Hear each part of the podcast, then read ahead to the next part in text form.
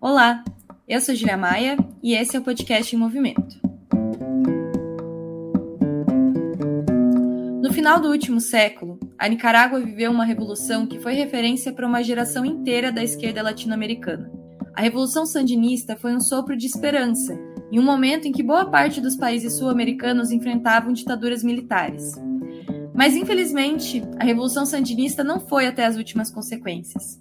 E, ao não avançar, retrocedeu, a figura que melhor expressa essa degeneração é Daniel Ortega, ex-revolucionário que traiu a revolução e se tornou um verdadeiro tirano na presidência do país. Hoje nós vamos falar sobre a história da Nicarágua e a luta do seu povo nos dias de hoje. E para esse debate vamos contar com a presença de Antônio Neto, militante da Comissão Internacional do Movimento Esquerda Socialista e que teve presente na caravana em solidariedade aos perseguidos da Nicarágua que aconteceu nesse mês de julho. Neto, seja muito bem-vindo. É um grande prazer te receber aqui no nosso podcast. Você que, inclusive, foi parte da idealização desse, desse nosso programa. Então, muito bom poder te receber, para além do backstage, te receber aqui para conversar hoje também. Oi, Júlia, tudo bom? Boa noite. É um orgulho também poder ser entrevistado por ti. É, a ideia do podcast foi tua, a gente te ajudou a, a criar e a dar vida a ele, mas na verdade uma grande sacada nossa foi usar essa nova ferramenta de comunicação social para chegar com as nossas ideias, com as notícias, com as informações que dizem respeito à luta do povo, dos trabalhadores no mundo, é, de uma maneira mais rápida e mais simples, né? Estou muito muito à vontade na tua companhia para a gente falar sobre a Nicarágua e a Comissão Internacional. Bom, muito obrigada. Então, para a gente começar, eu queria pedir para você contar um pouquinho, de forma breve e resumida, sobre o que, que foi a Revolução Sandinista. A gente estava conversando um pouco antes de começar a gravar que a Nicarágua é um país que tem essa história tão importante para a esquerda latino-americana, que marcou uma geração, mas que talvez passe despercebida para outras gerações, né? Que tenha saído um pouco do mapa. Então, se você puder contar um pouquinho assim para a gente, só para nos situar eu acho que existe esse elemento da localização da Nicarágua no contexto latino-americano. Um país centro-americano, pequeno em relação ao Brasil ou em relação aos países da América do Sul, mas que tem uma grande importância para a história da esquerda latino-americana, porque foi o segundo país em que houve uma revolução vitoriosa no século XX. É que, de fato, se conseguiu derrotar a extrema-direita, direita, a velha oligarquia bananeira que que controlava o país em nome dos interesses dos Estados Unidos e se chegou ao poder por uma revolução armada popular também, porque foi popular, não foi a frente a frente sandinista chega ao poder pela luta armada, mas com muito apoio da população camponesa, sobretudo, que vivia sob a opressão da ditadura do Anastácio Somoza. Então, foi uma conquista muito comemorada pela esquerda latino-americana, justamente pelo que tu dizias, né? Em 79, quando a, é, a vitória da Revolução se dá, a maioria dos países sul-americanos viviam sob regimes ditatoriais e foi uma revanche, de certo modo, da esquerda latino-americana e dos povos da América Latina contra os Estados Unidos. Então, acho que isso é o mais importante, né? E o mais importante também é dizer que foi uma revolução que teve um protagonismo feminino muito importante de fato, infelizmente, uma das, das prisioneiras políticas do Daniel Ortega, a Dora Maria, foi a comandante número dois da Revolução Sandinista, para ter ideia do, que, do papel que as mulheres é, cumpriram nessa revolução. E é uma pena que a gente esteja que nós estejamos hoje em 2022 é, tendo que nos mobilizar novamente contra o Ortega e contra e denunciando a Frente Sandinista de Liberação Nacional pelo papel que cumpre, que é lamentavelmente nefasto contra o povo nicaragüense e a história da esquerda latino-americana. Muito interessante ouvir você falar sobre isso. Eu não conheço tanto sobre a história da Revolução Sandinista, sobre a Nicarágua, e fiquei bem curiosa sobre esse papel feminino que você falou das mulheres também na Revolução. Inclusive, depois no final, se quiser indicar umas leituras para a gente poder se inteirar mais sobre o assunto, acho que acho que é algo que vale aí a nossa atenção. E você falou um pouco sobre esse sopro de esperança que foi né, a Revolução Sandinista, e também hoje a tristeza que é a gente ver um país que já foi essa esperança ser um ponto de degeneração de regime, do, do que é o regime do Ortega hoje. Você poderia falar um pouquinho assim sobre como foi esse processo de degeneração, como que se saiu dessa esperança, dessa euforia, desse né, possível, dessa ruptura com um, uma lógica das ditaduras e essa revanche para se tornar hoje um país que tem um governo tirano, né, que persegue politicamente aqueles que são seus opositores, que persegue a esquerda, inclusive. Como é que foi esse processo de degeneração? Como que chegamos nesse ponto? De fato, é, existe essa essa contradição, essa dificuldade de compreensão e de lidar mesmo com a realidade de do reconhecimento de que o Daniel Ortega e a Rosário Murillo cumprem hoje um papel de ditadores e de traição a, ao legado da Revolução Sandinista, ao, ao legado do Sandino, a história da esquerda latino-americana, porque eu não falei no início, mas a Revolução Sandinista ela foi tão comemorada pela esquerda latino-americana que houveram várias caravanas e várias delegações de militantes é, brasileiros, argentinos, da esquerda mundial, na verdade, que foram para a Nicarágua se juntar às filas da frente sandinista para combater o Somoza e estavam juntos na vitória. Não é que foram depois, foram juntos e foram parte, formaram parte da vitória que foi a Revolução Sandinista. Então, reconhecer que o líder dessa revolução se converteu no seu coveiro, no seu contrário, né? ou seja, dá para dizer hoje que o Ortega é um Somoza, que ele acabou se convertendo nisso, é uma grande dificuldade para todo um setor da esquerda mundial que acaba não conseguindo se posicionar claramente frente às graves violações de direitos humanos, a grave traição que foi ao sandinismo, ou seja, a gente falava da Dora Maria, mas a Mônica Baltodano está exilada é, na Costa Rica e foi também comandante guerrilheira. A, a, quem mais? Hugo Torres, que foi o comandante 1. Hugo Torres foi o comandante 1 responsável pela ação armada que conseguiu libertar o Daniel Ortega. Foi pela ação do Hugo Torres com a Dora Maria Tereza que o Daniel Ortega é, é, é libertado pela ditadura do Somoza e permite que ele se torne, que ele volte a comandar a frente sandinista. Então, é difícil esse reconhecimento ao ponto de que, por exemplo, no Brasil, o PT lançou uma nota de comemoração da eleição, da reeleição do Ortega, que foi uma fraude reconhecida no mundo inteiro e cuja cujo posicionamento do Partido Comunista Chileno, por exemplo, foi retirado. Né? O Partido Comunista Chileno se posicionou favorável, é, é, dando felicitações ao, ao Ortega e o Gabriel Boric desautorizou é, o Partido Comunista Chileno, que depois voltou atrás e retirou essa nota. Então, acho que isso é um, um aspecto relevante.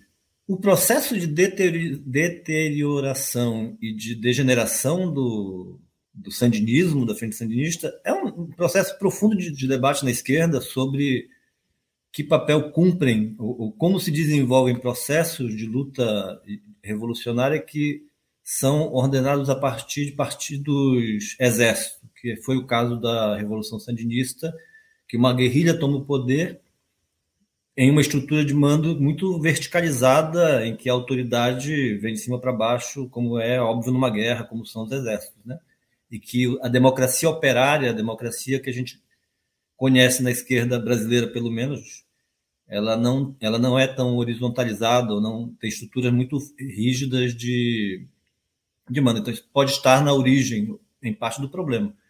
Mas outra coisa também foi que a Revolução Sandinista, apesar de vitoriosa, ela meio que ficou pela metade do caminho em algumas coisas. A Violeta Chamorro, por exemplo, que foi que é uma das grandes representantes da burguesia nicaragüense, o grupo, todo o grupo dela que pertencia e pertence à direita liberal nicaragüense permaneceu com seus direitos intocados, inclusive com suas propriedades intocadas na Nicarágua pós-revolução, e a mesma coisa em relação ao exército nicaragüense que não foi, não teve os seus crimes julgados e condenados e nada disso. Então, foram, foi uma revolução vitoriosa, mas que também teve, digamos, ficou pela metade em alguns aspectos. Né? Talvez, tu, talvez parte disso explique é, a degeneração é, do, da frente sandinista, mas a crise econômica mundial, a redução do preço das commodities né, e, e, a incapacidade de responder as necessidades da população, explica um pouco também esse caminho que vem tomando Ortega mais recentemente. Interessante compreender um pouco dessa história e desse presente também, né? E você esteve recentemente na Costa Rica, na caravana em solidariedade aos perseguidos políticos na Nicarágua, e eu queria que você contasse um pouquinho também sobre como que foi essa, essa experiência, como foi participar dessa, dessa mobilização e qual a luta que, que é defendida, assim, para além da, do debate da perseguição dos presos políticos, qual que é a luta que existe hoje na Nicarágua do povo, quais são as reivindicações que existem e a importância dessa solidariedade internacional também? A gente teve, foi... Nós do mês, do Movimento Socialista, a gente vem acompanhando o desenvolvimento dramático da situação da Nicarágua com mais... É mais cotidianamente desde 2018, quando se dá o levante, o levante social, a crise em função da reforma da Previdência que foi imposta pelo Daniel Ortega, a mando do Fundo Monetário Internacional, e que ataca direitos, sobretudo dos aposentados, com diminuição de aposentadoria, do valor nominal das aposentadorias, e ocorre um levantamento social, uma crise institucional, a repressão é brutal, são mais de 350 mortos pelo, pelo governo do Ortega, e a partir daí se desenvolve um processo, vai se acelerando um processo de repressão que sequer hoje, Júlio, eu te digo que hoje na Nicarágua a única bandeira que existe é por liberdade e democracia. Né? É muito difícil diante de um governo que não permite que que condena a opinião, porque tem uma parte importante dos presos políticos não está preso porque teve embarricada ou porque, porque se enfrentou fisicamente com as tropas é, é, do governo, mas delitos de opinião. Por fazer postagem no Facebook foram presos, entendeu? Ou no Instagram, postagens denunciando o estado de, de exceção da Nicarágua. Então, num contexto como esse, a luta que existe é por liberdade ela não é dentro da, da Nicarágua. Ela é fora da Nicarágua os nicaragüenses fora da Nicarágua, que tem uma. Ou seja, o êxodo é, de nicaragüenses é extraordinário. Vivi mais de mil na Costa Rica, estão as centenas e milhares espalhados pelo mundo todo. Os principais líderes políticos, tanto da oposição de esquerda quanto da oposição de direita, os que não estão presos estão fora do país pela necessidade que tem de, a partir de fora, denunciar a situação. Então, a gente vinha acompanhando desde 2018 e, na verdade, é, o tema Nicarágua volta à tona com mais força quando eles, o regime prende toda a oposição que se preparava para as eleições que ocorreram no ano passado e que o Daniel Ortega acaba disputando a eleição sozinho praticamente, né? Então nesse momento o tema volta à tona novamente. A gente já tinha, a gente vinha alimentando junto com os nicaragüenses no Brasil o nosso comitê aqui de solidariedade e a gente propôs é, fazer uma caravana Nicarágua no início desse ano, que acabou se concretizando agora, é, que foi uma experiência muito interessante, sobretudo porque, apesar de nós já termos vivido é, experiências de solidariedade, solidariedade internacional, é a primeira vez que a gente lida com a experiência de ter que fazer uma caravana de solidariedade internacional contra perseguições e presos políticos contra uma ditadura que se diz de esquerda. Esse aqui é o grave, entendeu? Mas queria então colocar uma outra questão, né, que você trouxe que é bem crítica mesmo de da gente estar tá combatendo uma ditadura que se diz de esquerda e, e que difícil que é essa posição e essa atualização que nem sempre acontece por parte de algumas organizações políticas na velocidade necessária, né? Então você falou que o PT comemorando a eleição desse sujeito que hoje já não representa mais o que foi a revolução sandinista, né, no século passado. Então, é de queria te perguntar um pouquinho do ponto de vista político, né? Como pode é, se dizer de esquerda, mas qual que é o programa econômico, por exemplo, que vigora na Nicarágua hoje? Para além da degeneração política, do autoritarismo, a gente também vê uma, uma degeneração, por exemplo, de aplicação de reformas neoliberais. É, contar um pouquinho sobre esse também, esse contexto socioeconômico da Nicarágua. Primeiro, eu queria, me, antes que eu me esqueça, de dar dica de leitura que tu me colocaste antes. A Mônica Baltodano, ela publicou recentemente, eu tive a honra de receber em mãos, por parte dela mesmo, uma coletânea de três livros que contém as memórias da Revolução Sandinista, que é muito bom que nós tenhamos acesso, te empresto um dia se for possível, para a gente poder entender melhor como é que foi a Revolução Sandinista, que é algo que a gente precisa realmente se apropriar, compreender para poder defender o espírito da Revolução Sandinista e não defender a frente sandinista como faz uma parte da esquerda hoje, chamado campismo, que defende o sandinismo e o Daniel Ortega a ferro e fogo da mesma maneira que defende o Putin. Né? Essa, que é a, essa que é a grande verdade. Então, é preciso a gente entender para se apropriar e escolher la o lado certo da história para estar. A experiência de, ter, de haver ido à Costa Rica e poder ter estado com os nicaragüenses e escutar deles. Como foi o processo, por que, que se deram os enfrentamentos, quais foram os motivos que levaram uma parte da população nicaragüense a se enfrentar com Ortega, nos permite enxergar um pouco dessas medidas que vinha tomando Ortega, que são de cunho neoliberal ou autoritárias, que vão na contramão do programa da esquerda. E tem coisas que se parecem muito com o que ocorreu no Brasil, por exemplo.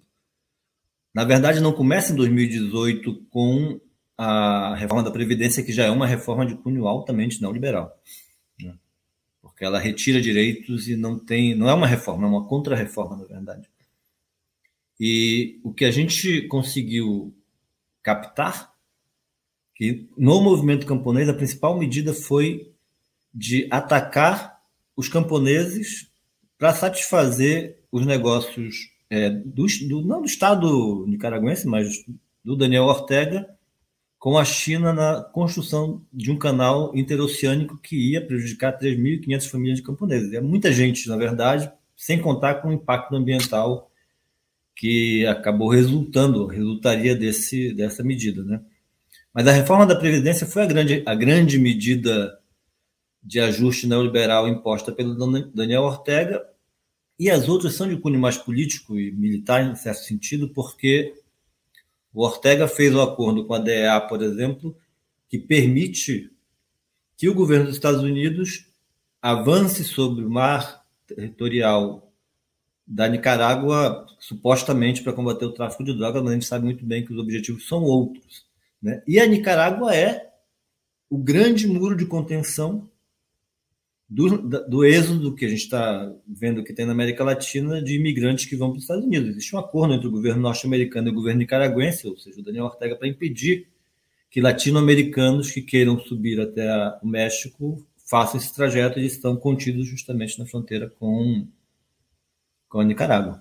Então, acho que essas são as medidas, digamos, que reconhecidamente são as mais profundamente de corte, de cunho neoliberal, de corte autoritário e de vinculação é, com os interesses do, do Império do Norte. Bom, Neto, para encerrar, eu queria te fazer uma última pergunta é, a respeito de algo que você comentou em vários momentos, mas queria ainda ouvir um pouco mais sobre que é a solidariedade internacional e como que a gente faz essa solidariedade eu acho que existe um certo legado é, muito presente nos PCs, né, nos partidos comunistas, e que o campismo faz muito uso, que é uma solidariedade entre governos, né, uma solidariedade do, aos governos que se dizem de esquerda, ao governo chinês, ao governo russo, ao governo da, da Nicarágua.